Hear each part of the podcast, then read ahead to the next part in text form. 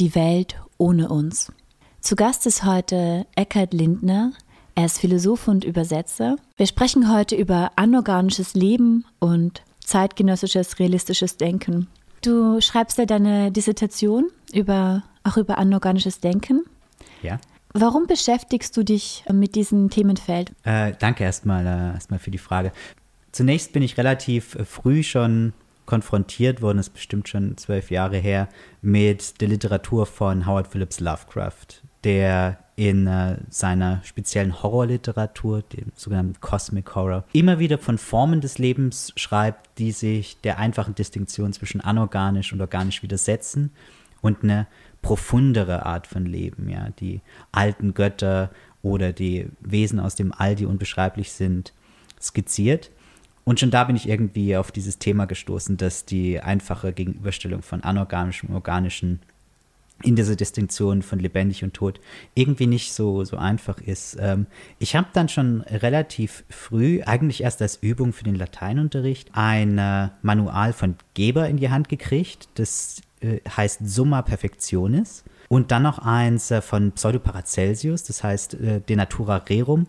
Und dort wird beschrieben, wie man Leben erschafft aus anorganischen Substanzen. Ja. Das sind also so alchemistische Manuale, die überall Raunen reden oder wie man aus Gemischen von äh, Holz und Milch ja, Lebewesen herstellen kann. Das hat mich sehr fasziniert und wieder ist, ist diese seltsame Spannung aufgekommen. Ja. Wie ist diese Grenze eigentlich äh, geschaffen?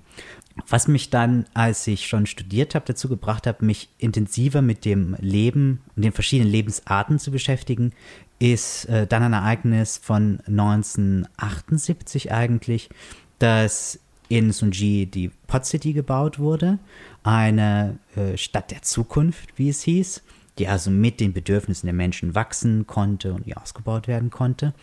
Die ist aber aus finanziellen Schwierigkeiten und auch äh, wegen einem mysteriösen Todesfall dann äh, 1980 schon verlassen worden und man wollte sie dann 20 Jahre nach dem Bau, also 2008, abreißen. Und bei diesem Abriss ist aber aufgefallen, dass in diesem Areal eine ganz neue Orchideenart gewachsen ist. Also eine Orchideenart, die sich ganz perfekt an diese Gegebenheiten dieser Stadt angepasst hat. Und nicht nur das, also ist es eine ganz neue symbiotische Art von Beziehung zwischen äh, den Gottesanbeterinnen und den Orchideen aufgekommen. Es haben nämlich nicht nur ein paar, sondern äh, 10 Millionen Individuen in dieser Pod City gelebt, von diesen neuen Orchideen und den Gottesanbeterinnen, die ganz neue Arbeitsteilungen hatten. In der Form, wie sie Nahrung beschafft haben, wie sie Lichtquellen freilegen, die perfekt an diese City angepasst war. Und mir wurde irgendwie äh, da klar, dass die Stadt der Zukunft ja, vielleicht nicht nur uns gehört und vielleicht nicht nur uns beherbergt, sondern auch tierisches, pflanzliches, vielleicht maschinisches Leben, ja, vielleicht noch xenobiologische Formen, die wir noch gar nicht kennen. Das heißt, man muss sich irgendwie, ja, in den Konstellationen, die wir zukünftig sehen werden, das heißt in den verschiedenen Arten des Lebens und Weisen des Lebens, wie auch das Leben sich verändern wird, über diesen Begriff des biologischen und organischen Lebens nachdenken und die neuen Formen bedenken, die dieser Begriff auch äh, treffen soll. Und deswegen beschäftige ich mich mit anorganischem Leben, ja, weil die materielle Gegenwart sozusagen den alten philosophischen Begriff des organischen Lebens eingeholt hat. Ja. Und wir müssen neu darüber nachdenken. Was ist eigentlich der Unterschied zwischen organischen und anorganischen Leben? Man sagt ja zum Beispiel, in der Chemie geht es ja darum, dass anorganisches keine Kohlenstoffverbindungen hat.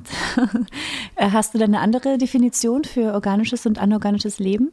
Ja, ja, ja. Dafür müssen wir erstmal verstehen, wo dieser Streit so ein bisschen äh, herkommt, um ja. zu verstehen, welche Distinktion ich da ziehen würde und äh, wie ich überhaupt zu diesem Begriff komme. Überhaupt der Streit, der dieses anorganische, organische aufmacht, äh, geht natürlich bei Aristoteles äh, schon, schon los, der sozusagen in seiner De Anima oder Parapsyche über die Seele alle Dinge erstmal einteilt, je nachdem, welche Eigenschaften sie haben. Und äh, er geht relativ flapsig fast schon vor und sagt, naja, es gibt ja Dinge, die sind lebendig und die sind nicht lebendig. Und zu lebendigen Dingen gehören so die Menschen, die Tiere, die Pflanzen, zu nicht lebendigen, so die Steine und gewisse andere Sachen. Und das ist so eine Art Folk Biology, ja. nach dem, was gegeben ist, teilt man die Dinge einfach ein.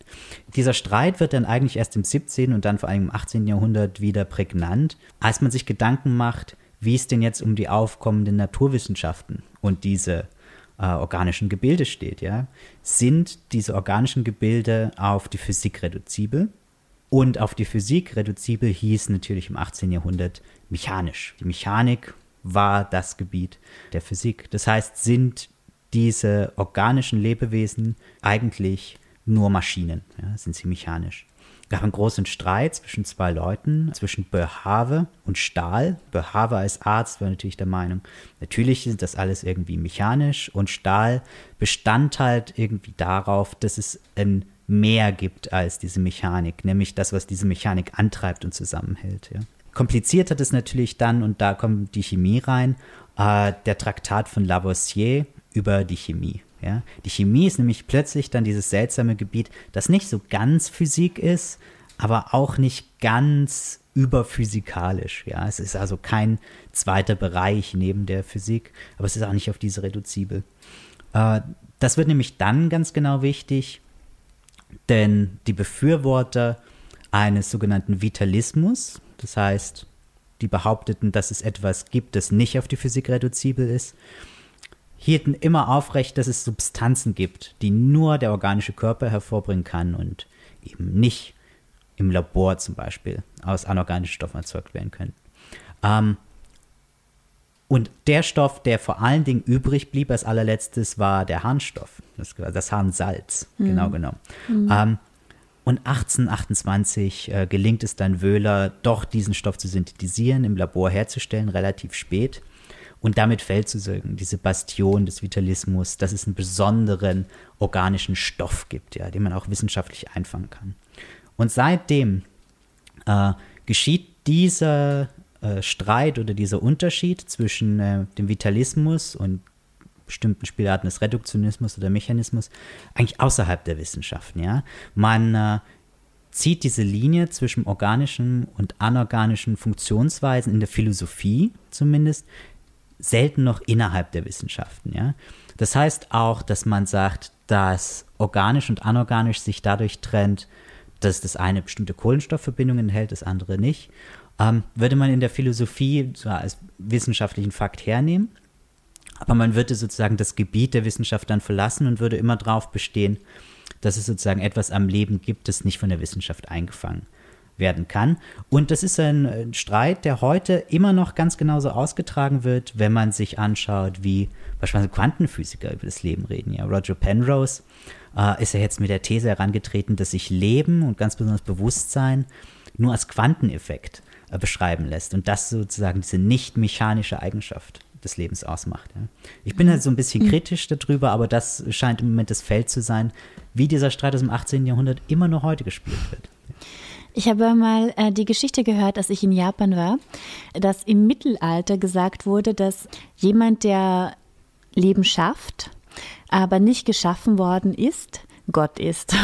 Diejenigen, die geschaffen worden sind und schaffen, sind äh, Tiere, Pflanzen und diejenigen, die geschaffen worden sind, aber nicht schaffen, also eben kein Leben quasi produzieren, ist eben der Teufel oder Mineralien. ich habe gehört, dass es also dieses äh, Dispositiv gab im Mittelalter zum Beispiel. Ja, genau. Und das ist ja dann auch sehr stark auf diesen Produktionsprozess, ähm, also so dieses, ähm, was schafft Leben? Also was ist eigentlich in einer gewissen Weise auch als biologische, unter Anführungszeichen, quasi Arbeitskraft fürs Leben irgendwie ähm, verwendbar und was nicht. Ja, ja. das ist äh, ein mhm. sehr schöner Bezug auf diese äh, ontotheologischen Theorien auch aus dem Mittelalter. Ähm, Oswald Spengler, ja, betont das immer wieder, dass genau dieses Dogma auch, äh, dass die Maschine was verteufelt, das ist eins, ist das aus dem Mittelalter kommt. Die Maschine ist des Teufels. Ja. Sie, sie ist äh, nur reproduktiv in der Weise, dass sie auch nichts Neues herstellt, dass sie nichts schöpft, aber selber ja gemacht ist. Und interessanterweise findet man diese Parallele äh, auch beim französischen Philosophen Gilles Deleuze, mhm. der 1925 geboren ist und als einer der Key Player sozusagen der Differenzphilosophie und der Philosophie der Immanenz im 20. Jahrhundert gilt und der auch der Philosoph ist, mit dem ich mich am meisten beschäftigt habe. Und er sagt eigentlich eine ganz ähnliche Sache in Bezug auf das, was er anorganisches Leben nennt. Ein paar Mal kommt es in seinem Werk nur vor, ist aber, glaube ich, sehr zentral dass die Differenzen, die er im Sinn hat, die anorganische Differenzen sind, die sich also nicht auf das Geschehen im Organismus, aber auch nicht auf eine organische Struktur zurückführen lassen, in gewisser Weise als des Teufels gelten und eine gewisse Abbitte oder eine Buße immer tun müssen. Ja? Sie müssen, wenn sie existieren wollen, sind sie immer in einer gewissen Weise sündhaft und müssen immer Buße tun, indem sie sich eingliedern in was Organisches. Ja? Sonst dürfen sie nicht existieren. Wie ähm, zum Beispiel? Was, äh, was er damit meint, ist, dass wir äh, Differenzen zwischen Dingen immer nur sehen als Differenzen zwischen einer Sache und einer anderen Sache. Ja? Das nennt er extensive Differenz. Und das ist das, was, was wir auch meistens als Differenz äh, bezeichnen. Also ich bin in Differenz zu dem Glas, das gerade vor mir steht. Ich bin in Differenz zu der Romina, die äh, mir gegenüber sitzt. Äh, wir sind zwei Dinge, ja, und deswegen sind wir in Differenz. Das nennen wir extensive Differenz. Und das ist das, was wir im, im Alltagsgebrauch auch Unterschied nennen. Ja, es gibt Unterschiede zwischen den Dingen. Und das basiert in gewisser Weise auf einem Modell von Organizität, weil es erstens auf den Organismen beruht, die das anschauen. Ja? Also ich schaue die Gläser an, ich schaue den anderen Menschen an und dadurch haben die so gewisse Dinghaftigkeit und ich kann sie unterscheiden. Andererseits gibt es da auch ein organisches Modell, also sozusagen, dass ich vollständiger abgeschlossener Körper bin, dass auch das andere Ding ein selbstständiges, vollständig abgeschlossenes Ding ist, das in sich wie sozusagen Organismus autark ist. Ja? Und Deleuze sagt, das ist aber nicht die einzige Art, wie man Differenz begreifen kann. Vielmehr ist es so, dass er eine intensive Differenz denken will. Das heißt, dass sich zwei Dinge unterscheiden ohne dass sie sich als eigenständige, vollständige Dinge unterscheiden. Ja. Es gibt also einen Unterschied, aber der Unterschied ist infinitesimal klein. Ja. Dadurch ergeben sich Zonen der Ununterscheidbarkeit. Ja. Es ergeben sich Zonen nicht der Überschneidung, aber Zonen der Unvergleichbarkeit auch. Ja. Das heißt, man kann diese Unterschiede erst vergleichen, wenn man einen äußeren Maßstab anlegt. Ja? Aber die Unterschiede an sich kann man zum Beispiel nicht vergleichen. Man kann äh, zum Beispiel sagen, dass eine gewisse Musik eine gewisse Lautstärke hat, ja, dass eine gewisse Geschwindigkeit hat. Das sind alles Sachen, die man festlegen kann, wo man Musik vergleichen kann.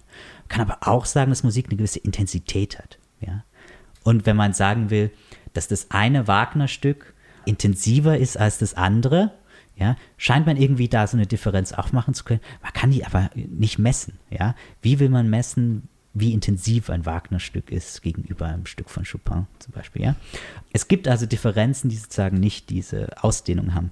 Und Deleuze sagt, die sind aber in der klassischen Philosophie immer des Teufels. Ja, die dürfen zum Beispiel nur existieren, wenn sie wieder eingegliedert werden ja, in diese extensiven, extensiven Differenzen. Das ist so eine der Grundlagen dieser Differenzphilosophie. Warum heißt sein Werk Differenz und Wiederholung? Ja, ähm, Deleuze Hauptwerk heißt Differenz und Wiederholung aus einer ganz, ganz paradoxen Stellung heraus. Ja? Wiederholung heißt für Deleuze etwas anderes als zweimal dasselbe. Ja? Meistens begreifen wir Wiederholung dadurch, dass einmal was geschieht und dann geschieht es nochmal und dann nochmal in derselben Weise und dadurch können wir sagen, das ist eine Wiederholung. Bei Deleuze ist das Paradoxe, dass für ihn die letzte Wiederholung eigentlich die erste Wiederholung erst definiert. Das ist gar kein so paradoxer Gedanke, wenn wir uns zum Beispiel äh, denken, wie wir Gewohnheiten formen. Ja? Da ist es überhaupt kein paradoxer Gedanke. Ja? Eine Gewohnheit, die wir nur einmal machen, ist keine Gewohnheit. Ja? Die Gewohnheit, die wir zum zehnten Mal machen, da bestimmt sozusagen die zehnte Ausführung dieser Sache den gesamten Prozess der Gewohnheit. Ja? das macht dann die Gewohnheit erst aus. Das heißt, retrospektiv bestimmt dieses letzte, die letzte Wiederholung äh, die erste. Und Deleuze hat genau diese seltsamen Arten von Wiederholung im Sinn. Zweitens heißt es Differenz und Wiederholung, weil er genau auf diesen äh, bereits beschriebenen Prozess der Differenz hinweisen will. Wenn wir jetzt davon ausgehen, dass es nicht nur extensive Differenzen gibt, also Dinge, die sich so gegenüberstehen, sondern diese seltsam intensiven Differenzen, müssten wir uns ja fragen, wie kommen die Dinge dann überhaupt so zustande, wie erscheinen die so? Als wären Dinge einfach feste, autarke Dinge. Und Deleuze sagt, weil die sich halt wiederholen, ja? weil die immer und immer und immer wieder auftauchen und dadurch geben sie dann sozusagen den Schein, dass sie wirklich feste, identische Dinge wären. aber das sind sie eigentlich nicht. Können eigentlich anorganische Dinge von Intensitäten durchzogen sein? Ja, ah, der Lös hat einen ganz, ganz spannenden Begriff, der glaube ich noch gar nicht genug ausgearbeitet ist in äh, Differenzenwiederholung. Und das ist der des Todestriebs oder er nennt es sogar den transzendentalen Todestrieb. Ne? Transzendentalphilosophie beschäftigt sich mit den Bedingungen von Möglichkeit. Ja? Ich kann, äh, also in der Transzendentalphilosophie sage ich, wodurch bestimmte Dinge überhaupt das sein können, was sie sind. Ja? Das heißt, ich kann zum Beispiel nur über Dinge reden, wenn die Bedingung erfüllt ist, dass ich eine bestimmte räumliche Struktur habe. Ja? So, so spielt Kant das. Ja? Ähm, bei Deleuze ist paradoxerweise gerade der Todestrieb transzendental. Das heißt, der Todestrieb ist die Bedingung der Möglichkeit von was? Naja, anscheinend von, von Erfahrungen, wie wir sie haben an sich. Ja? Deleuze würde sagen, das Problem bei Freud, der zum ersten Mal den Todestrieb aufbringt, ist, dass Freud nicht weit genug geht. Freuds Theorie des Todestriebs ist ganz einfach, dass wir einen inneren Trieb haben, der gegen das Lustprinzip arbeitet. Das Lustprinzip ist das Prinzip, das Spannungen abbauen will. Das also einen äh, Lustgewinn haben will, das nur Spannungen aufbaut, um sie wieder abzubauen und sozusagen in einen geregelten Kreislauf des Bewusstseins einzuführen. Und dem steht ein anderer Trieb gegenüber, sagt Freud, in Jenseits des Lustprinzips, nämlich der Todestrieb. Was der Todestrieb will, ist eben aus diesem Kreislauf von Spannungsaufbau, Spannungsabbau ja, und darin eben einen Lustgewinn haben, aussteigen, indem er, und so sagt es Freud, zum Anorganischen zurückkehren will. Das heißt, in uns, in unserem Unbewussten gibt es einen Trieb dazu, alle Spannungen so weit entweder aufzubauen oder so weit abzubauen, dass wir auf eine Nulllinie kommen. Ja? Dass es eine absolute Ruhe gibt, die den Steinen gleich ist. Ja? Und Freud begründet das ein bisschen mit einer sehr seltsamen Spekulation. Nämlich, dass am Anfang, als das Leben entstanden ist, sich das Leben sozusagen einen Schutzpanzer aus Tod zulegen musste. Wenn man das Lebewesen sozusagen als blankes Lebewesen und als Empfänger von Intensitäten von allen Seiten her nimmt, ist es ja unglaublich zerstörbar. Ja? Eigentlich würde jede Intensität, jeder Reiz würde das Lebewesen sofort zerstören. Alles ist eigentlich zu groß. Ja? Und das Lebewesen muss sich deswegen einen Panzer zulegen. Etwas, das vor den Intensitäten der Welt, vor der Hitze, vor Erschütterung, vor allem ja, schützt. Und das macht es, indem es sich so eine Schutzmembran aus totem Gewebe zulegt. Ja? das selber zwar permeabel ist, ja, aber nur so weit, wie das Lebewesen das, äh, das aushält. Ja. Also am Anfang des Lebens steht schon eigentlich der Tod für Freud. Und es gibt eben das Begehren in diesem Zustand ja, der Verringerung der Intensitäten und eben nicht in diesem Aufbau, Abbau in einem System einbauen, sondern wirklich auszusteigen aus diesem Kreislauf. Diesen Trieb gibt es bei Freud und es ist der Todestrieb. Und diese Auswüchse des toten Gewebes sind zum Beispiel unsere Haare, genau. unsere Fingernägel. Das sind die Haare, die Fingernägel, das sind bei Tieren Panzer. Das ist aber auch einfach schon äh, die, die schützende Membran bei Zellen. Ja?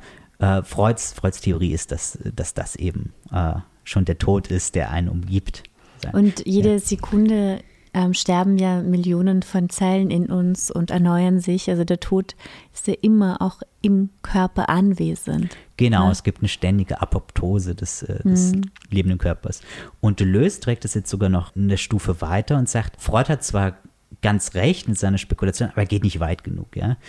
Er sieht nicht, dass dieser Tod, der sozusagen im Unbewussten schon sein Unwesen treibt, nicht einfach der Zug zur absoluten Entspannung ist, sondern dass es eigentlich eine Rückführung auf das Gewimmel der Intensitäten ist. Warum sagt er das? Und es geht darum, dass das Lustprinzip jeden Reiz in ein gewisses System bringen will, nämlich in das System, wo er genossen werden kann. Das heißt, wo sich Spannung aufbaut und Spannung abbaut in einer geregelten Form. Ja? Für uns ist zu viel Reiz schlimm, für uns ist zu wenig Reiz langweilig, das ist alles Leiden. Aber diese bestimmte Form, ja, das kennen wir alle, wo gerade genug Reiz da ist, dass es, dass es gut ist und dann wird er wieder abgebaut. Ja? Das ist eine ganz lustvolle Sache, wo Spannung aufgebaut wird. Es wird, äh, wir wollen irgendwas, wird Spannung aufgebaut und dann bekommen wir es und die Spannung wird in einer geregelten Form wieder abgebaut. Ja? äh, diese Triebbefriedigung ist für Freud ja Lust. Und Deleuze sagt, naja, wenn alles so funktionieren würde, dann würde die ganze Welt sozusagen in diesen Systemen aufgehen. Alles wäre in dieser Form, in diesen Systemen ja schon geregelt. Das Lustprinzip würde um sich greifen und alles einnehmen. Deleuze sagt, es gibt ein Prinzip, das dem gegenübersteht, das vielleicht sogar tiefer ist als das Lustprinzip. Und das ist dieser Todestrieb, nämlich das Ausbrechen aus diesen Systemen Ne, und in dieses Gewimmel der Intensitäten eingehen. Also anstatt äh, ruhig wie ein Stein zu werden, sagte Lös, äh, werden wir eigentlich äh, intensiv, werden wir aktiv wie ein Stein. Nämlich indem wir aus diesem organischen Kreislauf von Lust aussteigen und eben in dieses Gewimmel der Intensitäten einsteigen. Er schreibt ja auch am Ende von Was ist Philosophie, dass der Künstler, der Wissenschaftler und der Philosoph ganz tief in das Chaos eindringen muss, um von dort Intensitäten zurückzuholen. Ja, ja, ja. Meinte damit mit diesem Chaos und dem Hades, also er meint auch, dass er in den Hades eintauchen muss, in die Hölle, in das Chaos, um von dort etwas zurückzubringen. Mhm. Meinte damit äh, in diese Intensitäten und das, in das Gewimmel des Anorganischen einzudringen? Ja, ja, ja. Genau dieses Zitat, das ist ein sehr, sehr schönes, zeigt uns eigentlich, in welcher dichten Beziehung die Philosophie, die Wissenschaft, aber auch die Kunst äh, zum Wahnsinn eigentlich stehen. Ja? Und es ist eigentlich ganz interessant, dass der Philosoph, der sich sozusagen am meisten für die Organizität des Denkens, ja, für die organische Form des Denkens, äh, Immanuel Kant, genau gegen diesen Wahnsinn in der Philosophie einsetzt. Seine kritische Philosophie beginnt eigentlich mit dem Einsatz gegen den Wahnsinn, gegen das Chaos. Immanuel Kant schreibt einen wirklich interessanten, viel unterschätzten Text, nämlich über die Geisterseher. Dort richtet er sich gegen einen Geisterseher, vielleicht einen Scharlatan, man weiß es nicht so richtig, namens Schwedenburg. Schwedenburg wird engagiert von äh, Hofdamen meistens, damit er mit den Verstorbenen kommuniziert. Und Immanuel Kant stößt es äh, ganz schwer auf. Und man weiß am Anfang gar nicht so richtig, warum ihn das eigentlich so stört. Ja, ihn könnte das ja kalt lassen. Aber er schreibt einen ganz langen Traktat gegen den Schwedenburg. Und bald wird klar, was eigentlich die Frage ist. Man könnte natürlich sagen, dass die einfach Geister sehen, weil die einen neurologischen Schaden haben, oder man sagt, das sind einfach Betrüger. Dann sagt, nein, nein, ich will, ich will das wirklich ernst nehmen und will sagen, vielleicht sind die wirklich Geister, ja, vielleicht erscheinen denen wirklich Geister. Denn da gibt es eine bestimmte philosophische Frage dahinter. Was unterscheidet denn die sogenannten Träume der Geisterseher von den Träumen der Philosophen? Die Geisterseher sehen anscheinend irgendwas, was gar nicht da ist. Und ihre einzige Verifikation ist, dass sie es ganz sicher wissen, dass sie es ja sehen und dass mhm. sie es hm. zwar als Einzige sehen, deswegen werden sie ja angeheuert, weil die anderen können es ja nicht sehen, aber äh, sie sind ganz überzeugt davon. Und Kant fragt, was ist denn der Unterschied jetzt eigentlich zu den Träumen der Philosophen? Was ist der Unterschied zu den Philosophen, die von der Seele reden, von den Geistern reden?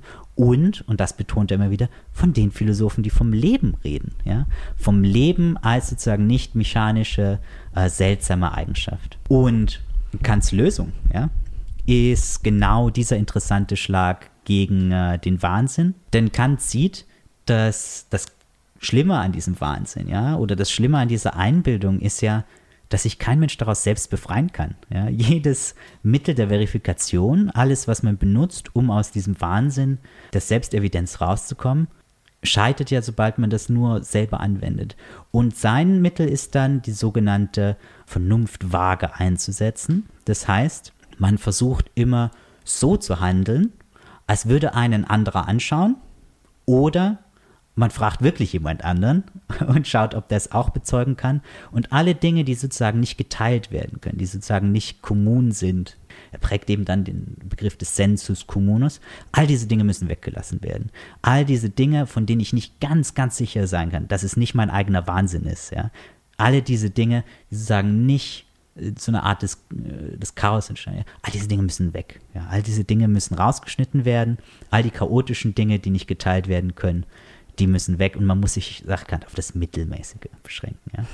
Mhm. Und genau da wird sozusagen der, das Chaos und der Wahnsinn ausgeschnitten und auf die Kommunikation eben reduziert, auch zwischen Leuten, die das anerkennen und so weiter. Und genau da fällt dann eben das, das Organische, das Anorganische rein, denn wir scheinen uns irgendwie alle zu einigen, dass bestimmte Dinge organisch sind, nämlich die, die handeln können, die, die selbst was äh, subjektiv empfinden und so weiter. Und andere sind es nicht, ja. Und solange sie sich darauf einigen können, ja, solange unsere Urteile darüber irgendwie sicher sind, ist es für Kant kein Problem, ja. Für einen Philosophen, der sich natürlich viel mit Wahnsinn beschäftigt und der wie Deleuze aus dem Chaos schöpfen will, für den ist das ein Problem, ja. Hm. Deleuze wollte ja viel Unsinn affizieren, sagte er. Ne? So. Genau, genau. Und weil wir jetzt über diese Wahrheiten geredet haben, Nietzsche hat ja auch schon so gesagt, es gibt eben keine universellen Wahrheiten oder es gibt nicht die Wahrheit. Du hast ja auch gesagt, dass du über den neuen Realismus forscht. Äh, wann ist diese philosophische Richtung entstanden und welchen Zugang zur Welt oder zur Wahrheit hat dieser neue Realismus? Ja, ähm, ich glaube, dass ganz besonders dieser sogenannte spekulative Realismus, diese sehr konsequente Weiterführung von einem Deleuze ist. Ja. Deleuze als Philosoph ist auch nicht nur einer, sondern es sind seltsamerweise mehrere Figuren, ja, die sich auch widersprechen. Und ich halte diese Richtung halt für die, die konsequenteste, gerade in der Frage des anorganischen Lebens. Ähm, das ist eine philosophische Richtung, die relativ neu ist. Der Name ist 2007 entstanden bei einer Tagung in der Goldsmith University, bei der Quentin Meersu, Ray Brassier, Graham Harmon und Ian Hamilton Grant vorgetragen haben. Und der damalige Moderator Alberto Toscano hat das einfach spekulativen Realismus getauft, weil ihm das äh, ganz treffend schien. Inzwischen haben sich alle dieser vier Reiter der Apokalypse, die das verbreitet haben, auch schon gegen diesen Namen ausgesprochen. Ja, Ray Brassey ganz besonders richtet sich gegen dieses Branding. Aber ich finde, es hat, so, hat noch was über diese Richtung zu reden, denn es eint sie was ganz Interessantes. Der wirklich kontroverse Standpunkt, den äh, sie vertreten, ist, dass wir seit der Philosophie Kants, ja, seit der kritischen Philosophie eben genau dieses Beschränken auf das Mittelmäßige haben, was heißt, wir können nur über unseren Zugang zur Welt reden. Das heißt, wir können nur darüber reden, wie wir uns auf die Welt beziehen. Das scheint erstmal eine sehr allgemeingültige und sozusagen triviale Aussage zu sein, aber das ist es eigentlich gar nicht. Wir äh, reden also, wenn wir über unseren Zugang über die Welt reden, über solche Sachen wie wie machen wir Erfahrungen mit der Welt? Wie sind die subjektiven Strukturen geschaffen? Wie ist die Sprache geschaffen? Wie sind die Machtstrukturen geschaffen? Wie ist der Leib beschaffen und so weiter? Der mir den Zugang zur Welt ermöglicht. Und all diese Analysen äh, mögen richtig sein, ja, die sind auch sehr interessant und die sind auch sehr gewinnbringend. Die Sache ist bloß, dass sie gleichzeitig zwei Dinge unmöglich machen. Erstens machen sie unmöglich den Gedanken, dass wir das Sein oder das Denken als zwei getrennte Sachen begreifen können, weil wir sie immer nur aufeinander bezogen begreifen. Und wir können nicht denken, dass sie identisch sind, ja? was ich äh, persönlich am interessantesten finde. Und der spekulative Realismus versucht jetzt eine Philosophie zu bauen, die nicht auf unserem Zugang zur Welt beruht, die also zum Beispiel eine Welt ohne uns denkt. Ja? Eine Welt, die nicht auf uns angewiesen ist, bei der das Denken aus dem Sein kommt, anstatt das Sein aus unserem Denken. Und das ist eine ziemlich schwierige Sache, besonders wenn man sich die gegenwärtige Philosophie-Landschaft anschaut. Das heißt, sie möchte besagen, dass der Mensch immer gefangen ist von seiner subjektiven Wahrnehmung, dass es nur ein Zugang ist, also dieses Säugetier, das wir sind in dem Sinne und dass zwischen uns und der Welt eben Sinneseindrücke, Bewusstsein, Sprache, äh, soziokulturelle Bedingungen sind und die Wirklichkeit an sich gar nicht oder niemals vollständig fassbar sein kann. Genau, das, mhm. ist, äh, das ist zumindest die, die, sozusagen die Behauptung der, der klassischen mhm. äh, modernen Philosophie, dass wir uns nicht wirklich auf die Realität als solche beziehen können, sondern eigentlich nur auf die Wege, wie uns die zugänglich ist. Ja? Und was die jetzt nicht so bescheidene ja, Annahme der sogenannten spekulativen Realisten ist, ist, dass das schon sehr wohl möglich ist, eben eine Welt zu denken, die nicht von uns abhängt, die also nicht durch all diese Sachen, durch Sprache, durch unseren Körper, durch unsere Erfahrung bedingt ist, ja. Das heißt, eine Welt eben wirklich ohne uns, das heißt eben eine, Sprache, eine Welt ohne Sprache, ohne körperliche Affektion im Sinne von menschlichen Körpern und so weiter. Und das gibt es, das gilt es zu denken. Und da ist eben der Begriff des anorganischen Lebens äh, ganz besonders interessant. Und wie kann man über eine Welt ohne uns nachdenken, denn wenn wir denken, sind wir ja immer trotzdem limitiert. Welche Form von Intelligenz kann oder in welcher Form von Intelligenz kann man über eine andere Form zu denken, denken? Ja, ja, ja. das ist eine vollkommen berechtigte Frage. Ja. Ähm, zuerst mal dieses Problem zeigt sich sozusagen stilistisch schon im Schreibstil dieser mhm. Realisten auch. Kann dein Haar denken, zum Beispiel, dein anorganisches Haar. Ja, ja, ja. Kann dein anorganisches Haar über eine Welt ohne den Körper nachdenken? Ja, ja, also die Frage ist weniger, ob die Dinge selber über sich nachdenken können und über die Welt nachdenken können, sondern die Frage ist eigentlich, gibt es diese Welt ohne uns? Ja? Gibt es eine Welt, die nicht von uns abhängig ist? Und wenn es sie gibt, wie, wie ist sie? Ja? Und die Idee ist sozusagen, aber äh, es gab ja auch schon eine Welt vor uns. Genau, genau. Es gab zum Beispiel eine Welt vor uns. Äh, das Problem, das ist das Problem, das Canton Meersou in seinem jetzt schon zum Klassiker gewordenen Werk nach der Endlichkeit bespricht.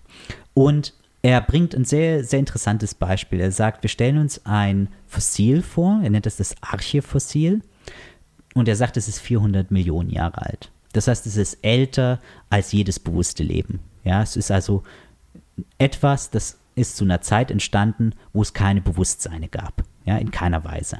Vor jedem äh, bewussten Leben. Die Frage ist jetzt, wenn wir jetzt das Fossil entdecken und sagen, oh, das ist 400 Millionen Jahre alt, beziehen wir uns dann wirklich auf diese Zeit. Wir können also sagen, wir nehmen jetzt das Fossil wahr und wir machen jetzt die Aussage, es ist 400 Millionen Jahre alt. Aber was ist mit der Zeit 400 Millionen Jahre vorher? Das ist ja eine Welt ohne uns. Wie kann aber jemand, der sozusagen nur über unseren Zugang zur Welt redet, sinnvoll über diese Zeit reden? Ja? Wie können Wissenschaftler zum Beispiel sinnvoll über diese Zeit reden? Beziehen wir uns also, wenn wir sagen, oh, das ist 400 Millionen Jahre alt, wirklich auf die Zeit vor 400 Millionen Jahren? Das scheint erstmal eine basale Frage zu sein. Sobald man sich aber die aktuelle Philosophielandschaft äh, anschaut, fällt einem auf, dass die paradoxe Antwort irgendwie sein muss, naja, mit der Philosophie, die wir jetzt haben, müssen wir sagen, eigentlich nein. Eigentlich können wir nicht sinnvoll über diese Zeit reden. Und deswegen brauchen wir eine realistische Philosophie, die auch diese Zeit denken kann, ja, vor und vielleicht auch nach uns. Vielleicht sind wir irgendwann mal weg, vielleicht schaffen wir es nicht in die Galaxie raus, ja, und die Sonne frisst uns irgendwann auf in ungefähr viereinhalb Millionen, äh, Milliarden Jahren, ja. Wie denkt man diese Zeit? Ja, was ich eben in dieser ganzen Frage auch spannend finde, ist ja, dass wir das Wissen vermittelt bekommen haben, oder es gibt diese Geschichte von einer Welt vor uns, die besagt, dass die Bausteine der Substanz, aus der wir bestehen, mindestens 15 Billionen Jahre alt sind und dass wir Teil dieses Lebens ohne uns immer schon waren und dass die Materie nie verloren gegangen ist und dass sie nie verloren gehen wird.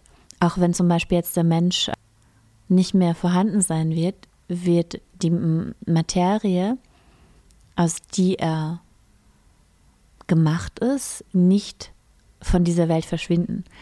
Das ist natürlich auch eine möglicherweise immer eben eine Fiktion.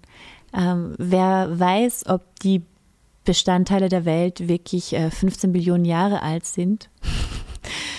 wer erschafft eben auch diese Geschichten und woher kann man das genau besagen, wie alt äh, zum Beispiel äh, dieses Fossil ist? Ja, das ist, ähm, Ja, mhm. genau. Ähm, das ist ein sehr schönes äh, äh, Argument.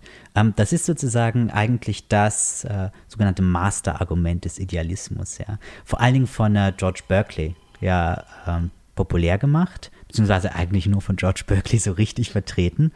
Ähm, Bischof Berkeley hat einen Idealismus vertreten, der der Formel gefolgt ist: Esse est percipi. Ja, Sein ist das, was wahrgenommen wird. Außerhalb dieses Seins äh, gibt es nichts. Es gibt nichts so was wie reale Materie, denn wir geraten halt immer wieder in den gleichen Widerspruch, wenn wir sagen, es gibt reale Materie, dass uns jemand fragt, aber woher weißt denn du das?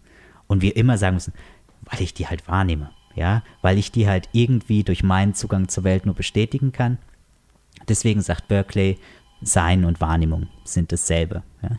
Und sehr weit, ja, entfernen wir uns eigentlich gar nicht mit anderen Philosophen. Immanuel Kant kritisiert Berkeley genau dafür eben, dass Berkeley nirgendwo dann erklären könnte, wie überhaupt sowas wie Struktur oder sowas zustande kommt, ja. Wir sehen einzelne Dinge, aber wenn alles, was es gibt, nur Wahrnehmung ist, wo kommt denn diese Struktur her, dass es einzelne Dinge gibt? Kant nimmt aber dann selber eine Position ein, die transzendentaler Idealismus heißt. Das heißt, er sagt, Natürlich gibt es vielleicht irgendwie eine Welt da draußen, aber alles, worüber wir sinnvoll reden können, ist die Struktur, wie uns Dinge erscheinen, ist die Weise, wie uns Dinge erscheinen. Über was anderes können wir, können wir nicht reden. Und da kommen wir immer wieder zurück, sagen, wenn wir sagen, woher wissen wir, dass es wirklich Materie gab, woher wissen wir, dass es die Fiktion gab. Und ähm, der Philosoph Gilles Deleuze gibt uns in einen interessanten äh, Hinweis darauf, der sagt, in dieser Annahme, dass wir sagen, es ist ja nur so, wie uns das erscheint, sagen, wie können wir überhaupt sinnvoll über Materie dann und so weiter reden, sagt er, steckt ja schon irgendwie die Annahme drin, dass alles, was uns erscheint, irgendwie wirklich nur uns erscheint, als sozusagen subjektiven Wesen und gleichzeitig, dass alles, was uns erscheint, auch irgendwie menschliche Form hat. Ja? Es erscheint uns also in einer menschlichen Weise. Und worauf die Lösung immer wieder hinweist, ist, dass es in unserem Denken, genauso wie in unserem Wahrnehmen, nicht menschliche Potenziale gibt. Ja? Es gibt also etwas, das noch nicht an uns, an den Menschen angepasst ist, in dem, was wir wahrnehmen. Und durch diese äh, nichtmenschlichen Potenziale gelangen wir sozusagen zu etwas wie dem Realen. Jedenfalls ist es etwas, das uns äh, zu denken gibt. Mhm. Ähm, man kann das zum Beispiel sehr interessant in der Literatur von Lovecraft sehen. Ja. Es gibt bei Lovecraft eine Geschichte, die heißt Die Farbe aus dem All. Ähm, da geht es um eine Farbe, die wirklich wortwörtlich out of this world ist, ja, nicht von dieser Welt ist. Also da stürzt ein Meteor in eine kleine Stadt ab und in diesem Meteor ist eben diese seltsame, unbeschreibliche Farbe. Ja die Lovecraft nur andeutet. Er sagt eben, man kann sie nicht beschreiben. Ja? Sie kann sehr wohl wahrgenommen werden und sie kann sozusagen im Zuge dieses Romans auch gedacht werden, aber sie kann nicht, nicht beschrieben werden, sie kann nicht repräsentiert werden. Und diese Farbe fängt dann langsam an, diese Stadt zu infizieren, macht die Leute wahnsinnig. Ja, da haben wir diese seltsame Verbindung wieder von Wahnsinn und diesem unrepräsentierbaren Leben und zerstört dann nach und nach die Bevölkerung, ohne dabei scheinbar eine böse Absicht zu haben, ja, ohne dabei irgendwas zu wollen, ohne irgendeinen Plan damit zu verfolgen, sondern es breitet sich einfach nur ganz indifferent aus und zerstört dabei scheinbar unabsichtlich die Bevölkerung dieses, äh, dieses Dorfes.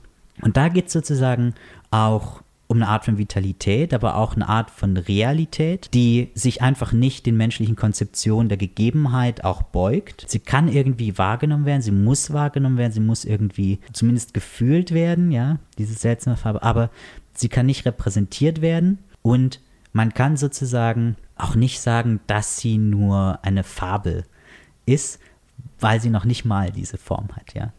Und das Gleiche könnte äh, die Form sein, wie man Materie denken kann, eben als das nicht erscheinende, nicht repräsentierbare, das aber erst möglich macht, dass überhaupt etwas erscheint. Ja, als du gerade jetzt äh, gesprochen hast über die, diese Farbe, die nicht wahrnehmbar ist, musste ich eben auch an Viren denken, zum Beispiel.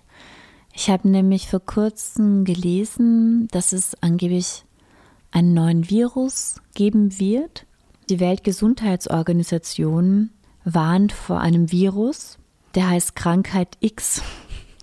äh, soll so stark sein wie Ebola oder das Lana-Fieber. Es ist ein noch unbekannter Erreger, der vorausgesagt wird und äh, zur Massenvernichtung von Menschen führen wird, also von Leben. Mhm. Und ich finde das total spannend, weil das ist eben auch eine, ein Virus, der, der noch gar nicht existiert, aber der vorausgesagt wird. Und ich musste jetzt, ich muss jetzt auch mit dieser Farbe verbinden, weil es ist eben etwas, was nicht sichtbar ist und doch so machtvoll zum Tod von sehr vielen Menschen führen soll, laut Weltgesundheitsorganisation. Mhm, mhm.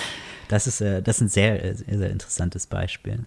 Viren überhaupt sind äh, ein sehr, sehr spannendes Material eigentlich für die Philosophie, denn philosophisch gesehen geistern äh, Viren so ein bisschen im Niemalsland der Taxonomie rum, denn äh, sie haben nicht wie die Tiere einen richtigen Zellkern, sind aber auch keine Pflanzen. Ja? Und unter den Biologen gibt es eine ernsthafte Diskussion, ob Viren eigentlich sowas wie Lebewesen sind oder nicht, ja, ob die überhaupt lebendig sind. Ja? Ähm, die äh, Reproduktion von Viren ist äh, zudem auch eine sehr interessante Sache, denn die scheinen in ihrer Reproduktion gar keine individuellen Merkmale zu haben. Ja? Die reproduzieren sich einfach in der Weise, wie sie vorher waren. Einige von denen mutieren, ja? also haben andere Resistenzen dann und so weiter. Aber im Grunde replizieren sie sich einfach, ohne vollständige Individuen zu sein. Sie sind äh, selber eigentlich eher feldartige Kreaturen, ja, keine singulären, individuierten Kreaturen, sondern feldartige Kreaturen, die auch eben in ihrer parasitären Lebensweise nur in Verbindung mit jemandem leben. Michel Serre hat ja auch ein interessantes Buch geschrieben über Parasiten. Ja, genau. Der Parasit ist ein, ist ein spannendes Lebewesen. Ähm, weil wir normalerweise aus der französischen Diskussion von Jacques Derrida her, ja, der hat sich viel über die Gabe Gedanken gemacht. Und die Gabe ist bei Derrida eben etwas, das dem Tausch entgegensteht. Ja. Es gibt viele reziproke Tauschverhältnisse, ja. Ich kann jemand bezahlen, was zu tun. Es kann aber auch jemand was für mich tun, ich kann ihm danken, ja. Dank ist auch sozusagen eine Form von Reziprozität da. Und Derrida äh, beschreibt die Gabe halt genau als etwas, das nicht reziprok ist, ja, das auch nicht reziprok sein kann sozusagen, ich gebe jemandem etwas, ohne dass es möglich ist, dass er mir dafür dankt. Ja, und Michel Serre, ein bisschen Spaßvogel, sagt, ja, aber ist der Parasit nicht die gleiche Art von äh, Lebewesen, nämlich eins, das sozusagen negative Gabe macht, ja, den Raub. Ja? Ähm, nämlich der wegnimmt, ohne dass man von ihm irgendwas auch verlangen könnte, ja, der gibt einem nichts, ja, und genauso gehen wir auch mit mit Viren um. Ja? Wir, wir kämpfen die, ohne dass wir viel von denen auch erwarten, an Dank. äh, und Gilles Deleuze ähm, sagt interessanterweise eben auch in Differenzwiederholung, damit geht die ganze Sache eigentlich los bei ihm, ja, dass der Unterschied, also die extensive Differenz, dem Tausch entspricht, während die intensive Differenz der Gabe oder dem Raub entspricht. Ja. Ich musste auch an Nietzsche denken. In seinem Buch Also sprach Zarathustra geht ja auch äh, Zarathustra auf diesen Berg hinauf und er möchte der Sonne, der Spenderin des Lebens, etwas zurückgeben, da sie ja ihm das Leben geschenkt hat. Und er kommt dann rauf mit verschiedenen, ähm, äh, verschiedenen Mitteln, wie ich glaube, ich glaube, es war Nahrung oder so. Und, und dann verfüttert er alles an die Tiere und schmeißt es um sich, weil er dann draufkommt, dass wenn du das Leben bekommst, bekommst du gleichzeitig deinen Untergang. Und deshalb bist du niemandem zu Dank verpflichtet. Ah, okay. und das passt eigentlich ganz gut zu diesen Viren. ja, ja. Ja. Es passt sehr gut zu den Viren und es passt halt sehr gut äh, zu, einer, zu einer Bewegung, die, glaube ich, Ray Bradbury am besten beschrieben mhm. hat. Das ist nämlich in der Genesis des Denkens, das heißt in dem Aufkommen des Denkens, äh, einen Riss gibt, der gleichzeitig mit seinem Ende zusammenfällt. Das heißt, da, wo das Denken beginnt, hat es erstens den ersten Riss, dass es mal begonnen hat. Ja, dass es also auch mal nicht war. Ja, dass es also logischerweise schon eine Zeit gibt, die vor ihm liegt und die das Denken nicht einholen kann. gleichzeitig gibt es aber auch immer eine radikale Zeit nach ihm. Und das ist das Beispiel mit den Viren ist eigentlich wunderbar, ja. Wenn wir uns ein Virus vorstellen, das die ganze Menschheit auslöscht, ja. Wie, wie sieht diese Zeit aus, ja? Jean-François Lyotard gibt ein ähnliches Beispiel mit der solaren Katastrophe. Ähnlich wie ein Virus löscht die Explosion der Sonne die gesamte Menschheit aus. Wir haben uns lange damit beschäftigt als Philosophen, welche Fragen legitim sind, wie wir die Fragen beantworten sollen. Wir haben uns häufig auch darüber gefreut, wenn wir gar keine Antwort gefunden haben, weil die Frage dann so großartig gestellt ist. Und Lyotard sagt, diese ganzen Späße hören halt irgendwann auf, äh, wenn die Erde zerstört wird. Und ohne seinen Körper kann man nicht mehr weiterdenken, der dann zerstört ist. Wie, wie sieht aber genau dieses Szenario aus? Wie sollen wir das denken? Ja? Wie denkt das Denken sein eigenes Ende? Ja? Wie denkt es sein nach sich? wird keine Totenglocke geben, sagt Lyotard.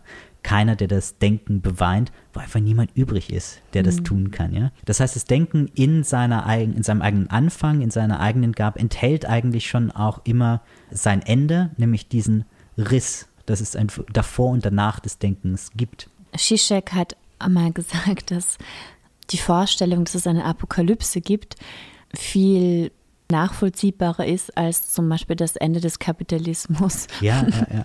Der bezieht sich, äh, ja, mm. der bezieht sich da auf einen Satz von Frederick Jameson. Äh, Jameson genau, hat gesagt, ja. äh, mhm. es ist seltsam, dass wir uns heute viel eher das Ende der Welt vorstellen können als eine kleine Änderung im Kapitalismus. Ja. Mhm. Worauf er damit verweist, ist natürlich, dass wir viele, viele superlative Endzeit-Szenarien auch entworfen haben. Das war so vor, vor so zehn Jahren, war das ja der letzte Renner, ja.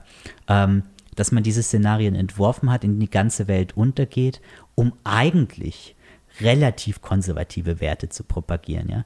Wenn man sich äh, 2012 ja, von Roland Emmerich anschaut, da ist die ganze Geschichte ja, dass die ganze Welt untergeht, nur dass äh, John Cusack mit seiner kleinen Familie wieder zusammenkommen kann. Ja, am Ende steht er mit dem auf dem Boot, während die ganze Welt um ihn herum untergeht. Also die ganze Welt muss untergehen, damit diese kleine Kernfamilie wieder zusammenkommen kann. Ja, die immer noch, und äh, da hat, da hat Deleuze auch ganz recht, immer noch sozusagen das Rückgrat von unserem gegenwärtigen ökonomischen System ist, ja, die Kernfamilie, in der alle Regeln eingeübt werden, in der die Regel auch, dass es überhaupt Regeln geben muss, eingeübt wird und so weiter.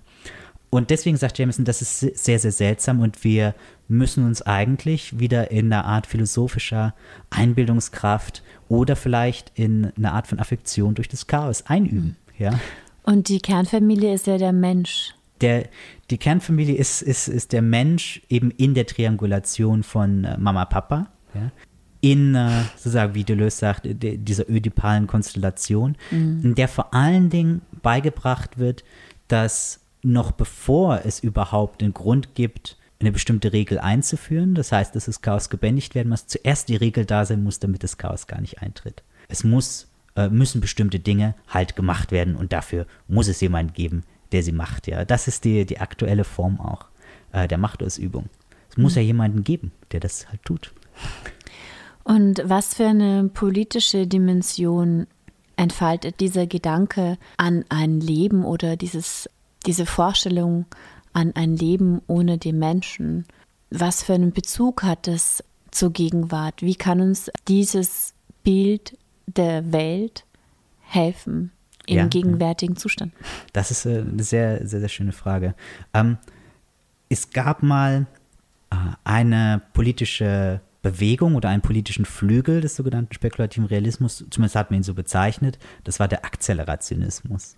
Der hatte so ein paar äh, sehr seltsame Grundideen, was auch daran lag, dass es von einem wirklich auch Verrückten äh, begründet wurde, von Nick Land. Äh, und man sieht an dem Schicksal von Nick Land auch, glaube ich, was so die politische Dimension dieses Gebiets auch vollständig ausmacht. Was war sein Schicksal? Nick Land hat zuerst das Spiel gespielt und das begründet so ein bisschen diesen Akzelerationismus. Der Feind meines Feindes ist mein Freund. Nick Land hat gesehen, dass es im Moment einfach kein Außen des Kapitalismus gibt. Ja, viele linke Theorien spielen damit, dass sie zumindest ein Außen postulieren, sei es überhaupt nur imaginativ, ja, als Fixpunkt, als Focus Imaginarius, sei es als das Adornosche Außen, ja, das, was in der dialektischen Bewegung des Kapitalismus auch nicht ganz aufgeht. Nick Land hat gesagt, wir können uns damit halt nicht zufrieden geben, ja, und wir können uns nicht darauf berufen, dass wenn wir Bio-Äpfel kaufen, wir wirklich am Außen des Kapitalismus kratzen, ja, sondern denn selbst für dieses Außen des Kapitalismus, für jede Protestbewegung gibt es ja schon eine Marke, die einem auch verkauft werden kann. Seine Idee war, dass man mit den inneren Kräften des Kapitalismus spielen muss, weil das System des Kapitalismus keine wirklich antagonistische Sache ist, wie Marx das beschrieben hat. Das heißt, dass es einfach der Gegenfall von zwei Klassen ist, sondern eine Multiplizität von Gegensätzen, ja, eine agonistische Konstellation. Das heißt, es gibt unendlich viele Sachen, die gegeneinander stehen, ja, und die dann nach und nach Stabilität annehmen in diesem Wirtschaftssystem, wo dann was abgeschöpft werden kann. Und Nick Lands Idee war, dass man deswegen mit diesen inneren Widersprüchen arbeiten muss und man muss genau die Stellen finden, wo man halt was beschleunigen kann, wo man eingreifen kann, um bestimmte Widersprüche zu verstärken und kleine Brüche hervorzurufen. Wie zum Beispiel? Wie zum Beispiel Alexander Galloway und Eugene Thacker haben ein großartiges Buch geschrieben, das heißt The Exploit. Mhm. Und in diesem Buch beschreiben sie, wie zum Beispiel der Markt, wie man Geld aus Geld macht, wie diese Geldmaschinen funktionieren. Sehr, wie überhaupt die Börse heute funktioniert, ist ja ein wahnsinniges Geschehen, ja. Es ist ja alles Maschinen die sozusagen noch Impulse aussenden, um zu testen, wie andere Maschinen reagieren würden. Und das alles in Geschwindigkeiten, die weit jenseits des Menschen liegen. Und sie haben gezeigt, wie diese Märkte deswegen aber immer wieder Öffnungen und Schließungen hervorbringen müssen, die absolut in nicht mehr menschlicher Zeit vollführt werden. Und dass genau aber in der Bewegung der Öffnung und der Schließung, die deterritorialisiert immer Märkte und äh, reterritorialisiert, dass es da immer einen Moment gibt, wo man eingreifen könnte, ja, wo man auch selber einen Exploit machen kann, wo man selber sozusagen die in diese Öffnung, die der Kapitalismus immer machen muss, reinschlagen kann, mit technischen Mitteln beispielsweise. Sie beschreiben auch relativ gut, wie man diese technischen Mittel verwendet. Das Problem offensichtlich bei dieser Strategie ist, dass man relativ schnell aus den Augen verlieren kann, dass man mal dieses Spiel gespielt hat. Der Feind meines Feindes ist mein Freund und das ist Nick Land auch passiert, nachdem er ein bisschen psychotischen Schub hatte, hat er angefangen, diese Bewegungen, diese neoliberalen Bewegungen sehr unverhohlen zu verteidigen. Und jetzt im Moment ist er in Shanghai und schreibt halt für neoliberales äh, Wirtschaftsmagazin. Äh, hat sich also vollkommen verabschiedet von seinem hyperdylesianischen linken Kurs. Und äh, das kann durchaus passieren. Getaway hat ja auch über Tichun geschrieben mhm. und über verschiedene Verdunkelungsstrategien ja, ja. als äh, Widerstandsmöglichkeit gegen diese allgegenwärtige Aufforderung der Transparenz. Und er sagt dann quasi, die, die neue Politik ist die totale Verschleierung, die totale also Verschleierung in dem Sinne, dass man sich verdunkelt, dass man nichts mehr von sich preisgibt, dass man keinen Tisch also bei den Verhandlungen haben möchte, dass man nicht mehr in Erscheinung treten möchte und da hat das das substraktive Sein genannt. Mhm, mh. ähm, dass dieses substraktive Sein eine Strategie eines äh, politischen Widerstands sein könnte, eben keine Forderungen mehr zu haben und nicht mehr in Erscheinung zu treten. Denn äh, das 21. Jahrhundert sei das Jahrhundert des Erscheinens. Mhm, mhm, mhm. Genau, das ist äh, direkt auch eine Idee, die aus dem spekulativen Realismus kommt, denn genau die Abkehr sozusagen einer Welt, wie sie für uns ist, ist genau eine Abkehr gegen die Welt der Erscheinung und gegen die Welt der Gegebenheiten. Ja, es geht sozusagen in der Philosophie des 20. Jahrhunderts ständig darum, wie uns die Welt gegeben ist, wie sie erscheint. Und Galloway schlägt eben vor, dass wir davon abrücken, macht aber auch so ein bisschen klar, was die Konsequenzen wären, ähm, ob wir sozusagen eine Philosophie des Black Block ja, genau, äh, Blackboxing das Selbst auch. Ne? Genau, Blackboxing ja. das Selbst. Mhm. Ähm, wir müssen uns aber so ein bisschen äh, klar machen, was das auch äh, heißen würde. Ich glaube, es würde vor allen Dingen auch heißen, solche Sachen entweder wie das Internet aufzugeben oder die bekannten Strukturen das Internet aufzugeben, mit dem man sich äh, sonst immer auch der Leute bedient, ja. Und das heißt vor allen Dingen ein radikales neues Verhältnis zu Masse einzunehmen, ja. Wenn man zum Beispiel sich im Internet nur noch im äh, sogenannten Dark Web mit dem Tor-Browser bewegt, wird man nicht mehr alle Leute kriegen, ja, wie man die bei einer Facebook, wie beim Facebook-Aufruf kriegt, ja. Man wird vielleicht zehn Leute kriegen, anstatt 40.000, die das liken. Aber vielleicht sind das die, mit denen man was anfangen kann. Aber viele Gruppen, die sozusagen auch die Kunden nachfolgen, mhm. sind äh, im Zuge dieser Verdunklung auf ganz andere Strategien wieder umgestiegen, eigentlich auf alte Strategien, zum Beispiel das Pamphletieren. Ja? Mhm. Die drucken Pamphlete, ja, vielleicht 100 Stück, legen die irgendwo aus, vielleicht nehmen 20 Leute das mit und reichen das wieder an zehn Leute weiter, hat man 200 Leute. Aber das ist schon was. Das ist nicht mehr die riesige Masse, ja, die man sonst im öffentlichen Raum bekommt. Aber es ist eine neue Zerteilung des Raumes und es ist eine neue Politik der Anonymität, die halt ein ganz neues Verhältnis auch zu Masse, zu Sichtbarkeit und so weiter einnimmt. Und wir müssen uns halt fragen, sind wir bereit, zum Beispiel solche Waffen wie das Internet im großen Stil aufzugeben, dass er ein Mittel der Sichtbarkeit ist. Ja. Aber jetzt nochmal zurück zum anorganischen Leben. Warum ist gerade diese Philosophie im Moment so wichtig? Für dich zum Beispiel? Was ja. hat das für einen Bezug zur Gegenwart? Warum ist es gerade interessant, sich mit diesen Dingen auseinanderzusetzen? Ja, ähm, es ist vor allen Dingen interessant, weil es bestimmte biologische, biopolitische und auch technische Prozesse gibt, die ganz unbegreiflich werden, wenn wir uns nicht auf so einen äh, Begriff wie anorganisches Leben einlassen. Eine Sache zum Beispiel, äh, das ist ganz interessant, weil du auch äh, biopolitische Dimensionen kurz angesprochen hattest, ist auch die Dimension der Sichtbarkeit ist eine entscheidende, das heißt der Quantifizierbarkeit mit biometrischen Systemen, mit anderen Messsystemen bis ins Leben herein. Was mich aber zum Beispiel interessiert und wo der Begriff des anorganischen Lebens, glaube ich, interessant wird, ist die Dimension des Schlafens oder die kulturelle Technik des Schlafens. Da sehen wir nämlich, wie zweischneidig dieser Begriff des anorganischen Lebens auch ist. Wir haben bestimmte Biorhythmen. Ja? Also wir müssen schlafen und wir sind dann eine Weile wach und wir müssen wieder schlafen, um uns zu regenerieren. In der industriellen Revolution hat sich unser Schlafverhalten radikal geändert, während man vor der industriellen Revolution eher äh, kurze äh, Schlafphasen hatte. Ja, man hat immer mal so drei, vier Stunden geschlafen und dann hat man wieder gearbeitet. Je nachdem, wann was anfiel halt, ist in der industriellen Revolution so ein Schichtschlafverhalten einge hat sich eingestellt. Das heißt, die zwölf Stunden, die man halt arbeitete, war man wach und dann ist man nach Hause gegangen und hat dann acht Stunden durchgeschlafen, hat dann noch was gemacht und dann hat man wieder losgelegt zu arbeiten, meistens jeden Tag. Und dadurch hat sich aber das Schlafverhalten radikal geändert und es hat sich so eine gewisse organische, organischer Schlafrhythmus rausgebildet. Das heißt, man hat es in gewisser Weise dem organischen Schlafrhythmus auch versucht anzupassen. Und heute, und das ist das ganz Interessante, hat sich das wieder verschoben. Heute sind wir in einer Kultur, die möglichst den Schlaf abschaffen will oder wenn überhaupt noch geschlafen wird, dann sehr, sehr unrhythmisch.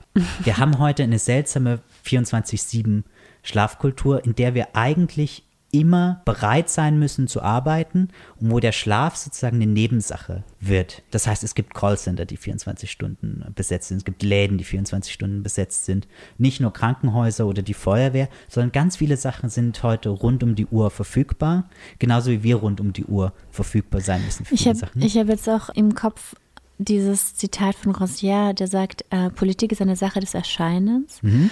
Und ähm, könnte man dann sagen, dass alles, was jetzt nicht in Erscheinung tritt, unpolitisch ist für uns oder geworden ist. Ja, ja. Ähm, was wir nicht sehen können. Und wenn wir halt nicht zur Verfügung stehen, wenn, wenn etwas nicht sichtbar ist oder zum Beispiel, wenn man schläft, ist man ja total unnützlich in dem Sinne für das System. Man steht als Arbeitskraft nicht zur Verfügung. Möglicherweise möchte man diese Zeiten total verringern, in denen man nicht zur Verfügung steht und nicht in der Sichtbarkeit ist. Ja, ja, genau. Man möchte diese Zeiten äh, verringern. Aber mhm. interessanterweise, und das interessiert mich halt auch so daran, ist es eigentlich seltsamerweise eine Abkehr von allen biologischen und auch organischen Ideen von Schlaf. Ja? Also mhm. als menschliche Lebewesen brauchen wir ja auch organisch Schlaf. Und das abschaffen zu wollen, ja, oder in Formen des polyphasischen Schlafs überzugehen, ja. Ganz ich habe ja. hab gerade gestern über diesen polyphasischen mhm. Schlaf gehört. Kannst du das kurz erklären? Ich habe nämlich gehört, man schläft dann nur vier bis fünf Mal pro Tag 20 Minuten. Ja, ja, ja. Die, angeblich die, hat Einstein so gelebt. Genau, angeblich hat Einstein, Leonardo da Vinci und Dali sollen so gearbeitet haben. Ähm, polyphasischer Schlaf funktioniert ganz einfach so, dass man wirklich polyphasischen Schlaf hat. Das heißt, mhm. man hat immer kurze Ruhephasen und dann in der Nacht eine kleinere, längere Ruhephase. Also ein klassischer Plan ist halt, man schläft in der Nacht so drei Stunden und dann am Tag zweimal 25 Minuten und das ist es dann auch. Ja, also man hat so dreieinhalb Stunden Schlaf äh, in 24 Stunden. Das Interessante daran ist tatsächlich, dass ich habe mit Leuten geredet, die das also perfektioniert haben, die sagen, ja, Tage verschwimmen einfach. Also Sonnenaufgang, Sonnenuntergang sind sozusagen nur noch äußerliche Indikatoren, dass ein Tag anfängt oder aufhört. Eigentlich beginnen die Tage so ineinander zu schwimmen, ja. Und ich glaube, das ist das interessante äh, Phänomen, wie man sich auch von der organischen Weise des Wachens und Schlafens löst, dass die ineinander schwimmen und auch verschwimmen. Wie könnte man sich ähm, Intelligenz oder Sensibilität von Maschinen vorstellen? Eine sehr, sehr interessante Frage, ganz besonders deswegen, weil wir ein ziemlich veraltetes Verständnis von, von Maschinen immer noch haben, dass wir annehmen, dass Maschinen wirklich in sich geschlossene Systeme nur sind, die halt nur genau das machen, was wir ihnen äh, eingeben. Und so ist es tatsächlich nicht. Es werden im Moment sehr viel mehr Bilder von Maschinen gemacht als von Menschen diese Maschinen können die Bilder verarbeiten und durch die Verarbeitung von den Daten, von den sensiblen Daten, die sie haben, durch Bilder, durch äh, taktile Daten, durch äh, Messung der Temperatur und so weiter, können sie die Weise, wie sie Daten verarbeiten, selbstständig ändern. Ja? Und das ist eine Form von sehr kreativen, intelligenten Denken, die auch Maschinen haben. Und da finde ich äh, ganz besonders dass äh, die Idee von anorganischem Leben wieder ganz besonders spannend, wenn es eben darum geht, solche künstlichen Intelligenzen oder Lebewesen zu schaffen. Es gibt auf jeden Fall zwei, zwei Linien, die man unterscheiden muss. Und da möchte ich kurz zum Abschluss auf das zurückkommen, was ich am Anfang erwähnt habe. Ja. Diese seltsamen Manuale, wie man Leben erschafft aus äh, dem Mittelalter, schließen einfach interessant daran an, denn es gibt auch heute noch wirksam, glaube ich, zwei Linien, wie man Leben erschaffen will. Es gibt die eine, die die alchemistische Linie ist. Die beginnt also mit so Leuten wie Geber oder Pseudo Paracelsius. Und da geht es vor allen Dingen darum, wie man aus anorganischen Sachen Leben erschafft, indem man das tut, was die Natur tut. Auch wenn es nicht so aussehen mag, ja. Also ein Stück Holz mit Milch zu übergießen, sieht nicht so aus, wie die Natur Leben macht. Aber man tut sozusagen dasselbe, auch wenn es nicht so aussieht. Und die andere Linie ist die, die vor allen Dingen im 17. und 18. Jahrhundert dann aufkommt. Und die nenne ich die anatomische Linie. Das heißt, dass man Leben imitiert, indem man etwas tut, das aussieht wie Leben. Es gibt eine ganz äh, berühmte Geschichte, wo in einer Plastinationsausstellung von Reusch äh, 1696 Peter der Große auf ein kleines plastiniertes Kind zugeht, ja, ein totes Kind, dem Reusch so ganz lebendige Augen eingesetzt hat, hingeht und weil er das Kind so schön und so lebendig findet, dieses tote, plastinierte Kind küsst, weil es so eine Lebendigkeit ausstrahlt. Und das ist sozusagen die Imitation des Lebens im Aussehen des Lebens. Also man macht etwas, das aussieht wie Leben, aber vielleicht nicht das gleiche ist. Das finden wir heute zum Beispiel in künstlichen Intelligenz, die man mit dem Turing-Test testen will. Und wir haben die, die alchemistische Linie, die sozusagen Leben schaffen will, auch wenn es nicht ganz so aussieht, aber das gleiche tut, wie die Natur tut. Das finden wir in vielen Machine Learning äh. Und das Interessante eben auch an diesem Begriff von anorganischem Leben ist, dass es uns diese Prozesse besser verstehen lässt. Dass wir es also nicht nur von der Weise, wie wir Menschen herleben oder analogisch zu uns Tiere oder Menschen herleben, denken, sondern dass wir versuchen, dasselbe zu machen, wie die Natur gemacht hat oder so auszusehen, wie die Natur das macht und damit auch wegzukommen von diesen klassischen Bildern. Und ich würde sagen, dass das das große Potenzial hat, dass wenn sich das weiterentwickelt, auch unser Denken entwickeln kann, ja. Und wenn in 100 Jahren die künstliche Intelligenz weiter ist und sich die Philosophie nicht weiterentwickelt hat, dann sollten wir echt enttäuscht sein. Vielen Dank, dass du im Studio warst. Vielen Dank für das Gespräch. Du hattest vor kurzem eine Publikation. Möchtest du da noch den Titel nennen? Ich habe äh, Texte von Ian Hamilton Grant übersetzt. Einen ziemlich wilden Mix aus äh, frühen Theoriefiktionen, hyperkinetischen Texten und sehr, sehr analytisch klaren späteren Texten, vor allen Dingen über Schelling. Ähm, die haben wir zusammengebündelt in einem Buch namens Die Natur der Natur. Diesem Buch steht ein kleiner Text von mir auch äh, vorangestellt eine Einführung in das Werk Ian Hamilton Grants und das, was wir inflationärer Materialismus nennen. Das ist im Merve Verlag erhältlich. Das ist im Merve Verlag erschienen. Dann vielen Dank nochmal, dass du hier warst und danke für das tolle Gespräch. Vielen, vielen Dank.